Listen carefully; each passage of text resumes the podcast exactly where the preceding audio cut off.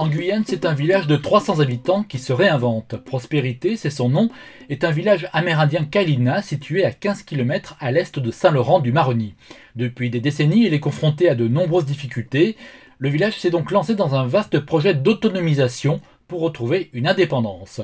Benoît Urtrez est le coordinateur général du projet Prospérité et selon lui, son village se retrouve entre deux mondes et perd peu à peu son identité ne concerne pas seulement les, Amérindiens Kalinia, il y a différentes cultures qui, se voient en fait englobées dans un système capitaliste hein, qui fait que bah, tout est chamboulé en fait dans les cultures, dans les traditions, dans, les familles, dans l'organisation en général des modes de vie.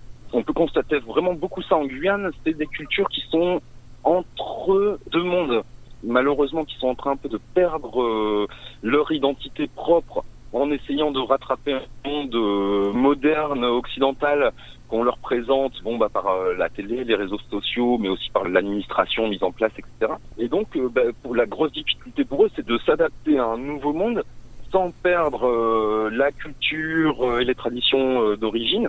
Et c'est vraiment en général bah, c'est un, défi énorme qui fonctionne pas. Au final, on, on, constate des communautés qui sont plus adaptées à leur monde d'origine plus non plus à, au, au, nouveau monde. C'est des situations qui mènent pour certaines communautés bah, à, des, à des suicides c'est un gros souci, euh, notamment sur le haut du fleuve Maroni. Voilà, les, les gens sont perdus. Euh, pour le dire autrement, on ne sait plus qui on est. Et comme beaucoup de communautés amérindiennes, les Kalinas se sentent ignorés par la métropole. On a vraiment l'impression toujours de ne pas être entendu en tant que euh, entité, euh, en tant que communauté à part entière, euh, avec les, revendications spécifiques à nos communautés. Donc ici en Guyane, on pointe très souvent du doigt le premier article de la Constitution française hein, qui dit que la République une et indivisible. C'est quelque chose qui finalement pose régulièrement problème. Alors on peut bien comprendre dans cet article-là que bon bah on est tous des hommes au même titre, euh, on a les mêmes droits. Or, je, je crois que cette formule-là, c'est qu'on on lisse tout, on uniformise euh, tout et qu'on on, on, perd nos, nos, identités, on perd nos particularités. Par exemple, ici en Guyane, ça freine énormément pour le, le foncier. Il y a les peuples autochtones, qu'ils soient Bushinengue ou amérindiens, qui réclament euh, des, des zones de, de foncier, des, des, parties de forêt, en fait, euh, euh pour continuer à vivre à, à leur manière.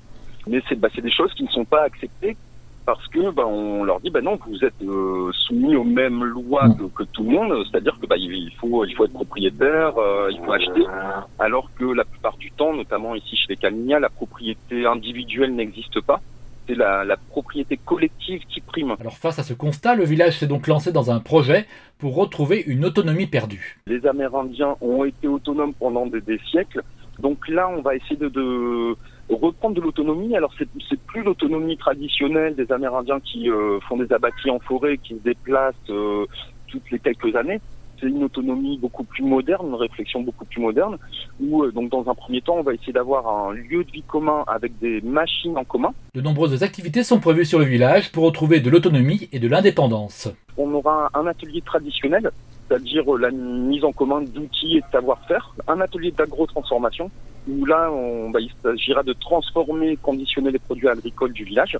Il y aura un autre pôle euh, d'atelier artisanat, où là, ça sera euh, bah, des machines à coudre, des tours de potier, euh, tout le matériel en fait pour réaliser des vêtements, des poteries, des bijoux, de la vannerie. Ensuite, on a un pôle qu'on appelle la médiathèque. C'est le, le, lieu de réunion, de conférence, le bureau.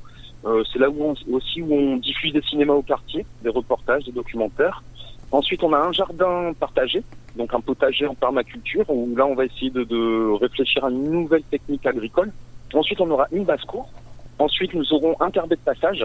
C'est une petite structure d'hébergement euh, qui peut accueillir soit des personnes extérieures au village, soit des touristes, euh, soit des intervenants. Euh, c'est un, un, lieu où on peut poser son, son hamac, petite structure mmh. d'hébergement.